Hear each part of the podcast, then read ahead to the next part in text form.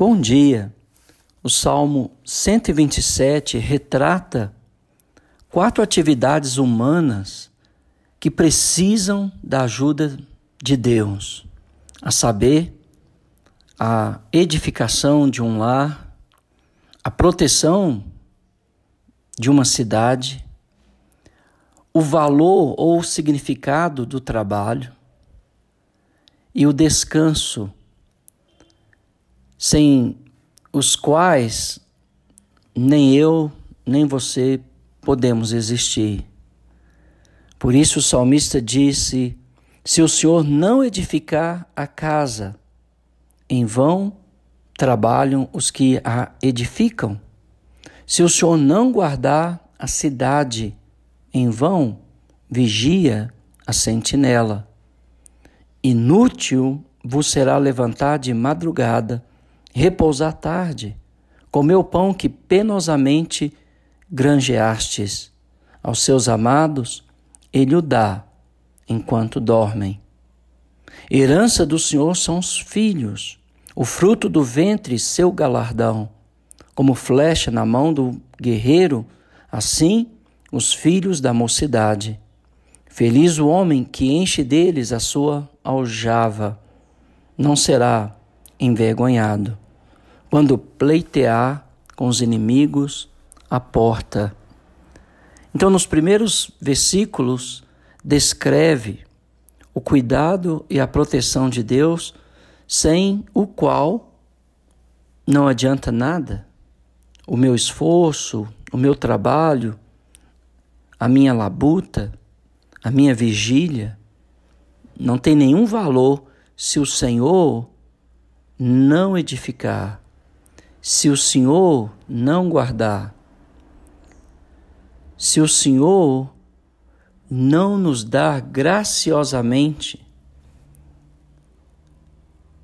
não adianta nada. Todo esforço humano é inútil sem a presença do Senhor. É possível que os judeus que estavam regressando da Babilônia, agora com a nobre tarefa de reedificar a cidade de Jerusalém, e ao mesmo tempo, diante de tantos adversários, a necessidade das sentinelas para vigiar contra os inimigos, e ao mesmo tempo o esforço sobre-humano que eles fizeram porque de dia e de noite eles trabalhavam arduamente. De dia, com um instrumento de edificar numa mão e ao mesmo tempo com uma arma na outra para se proteger dos inimigos.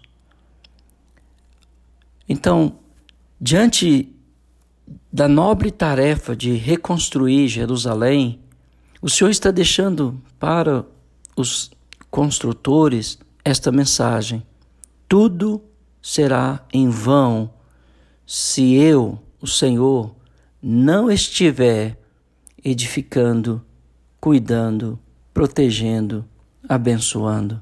Aplicando para nós, é inútil você e eu levantarmos de madrugada e darmos duro o dia inteiro e a noite toda, repousar tarde e comer o pão que penosamente granjeaste, dando a ideia que o judeu tinha uma só refeição no fim da tarde, ele tinha que trabalhar o dia todo para ganhar aquela refeição. Aos seus amados, o Senhor dá enquanto dormem. Esta é a quarta coisa de que os homens precisam para continuar com a sua luta. Sem tal restauração, todo o processo da vida cessaria. Há estudos modernos que demonstram a necessidade absoluta tanto do sono como dos sonhos, que ambos contribuem para a restauração física e psicológica para que no outro dia eu e você tenhamos energia para o trabalho. Sem dúvida, se o Senhor não nos restaura na noite, no outro dia, não há nenhuma possibilidade de algo prazeroso, construtor, edificante para ser realizado por mim ou por você. Depois ele fala dos filhos, herança do Senhor. Infelizmente, os filhos hoje não lutam mais pelo bem-estar das, da sua família. Vivem de forma egoísta, pensando apenas em si mesmo, deixando seus pais muitas vezes em grande tristeza, aumentando a sua dor diante dos seus adversários. Mas não era assim os filhos dos pais justos de Israel. Eles eram bênção do Senhor, como flecha que lutariam a favor de seu pai e de sua família. Por isso que ele fala, quando houvesse uma causa diante dos juízes, os filhos se levantariam para defender seu pai e sua família, como flechas do arqueiro, os filhos pelejariam a favor de seus pais. Parece que esse sentido dos filhos proteger e lutar pelos seus pais se perdeu. Mas está na hora de resgatarmos isso e lutarmos pelo bem-estar da nossa família, não tomando decisões que vão destruir as nossas famílias. Muitas pessoas têm perdido a capacidade de perceber a necessidade de seus pais ou de suas famílias. E eles não conseguem ver, numa linguagem de amor, a necessidade de sua presença, de, de seu contato físico, de providenciar para as necessidades uns dos outros, de dar uma palavra de incentivo e de encorajamento.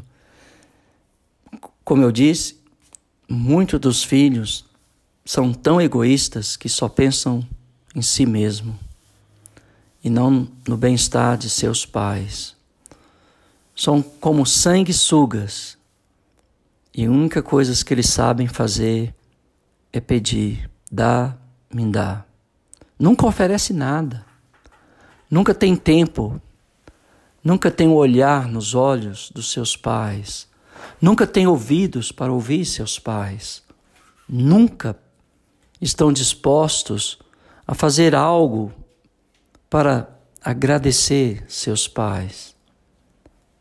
Portanto, que a nossa confiança possa ser o Senhor, mas como filhos, possamos lutar pelas nossas famílias e pelo o bem-estar de nossas casas. Como pais e mães, possamos cuidar, zelar, proteger os nossos filhos, mas sem a ajuda do Senhor, tudo em vão. Que Deus te abençoe.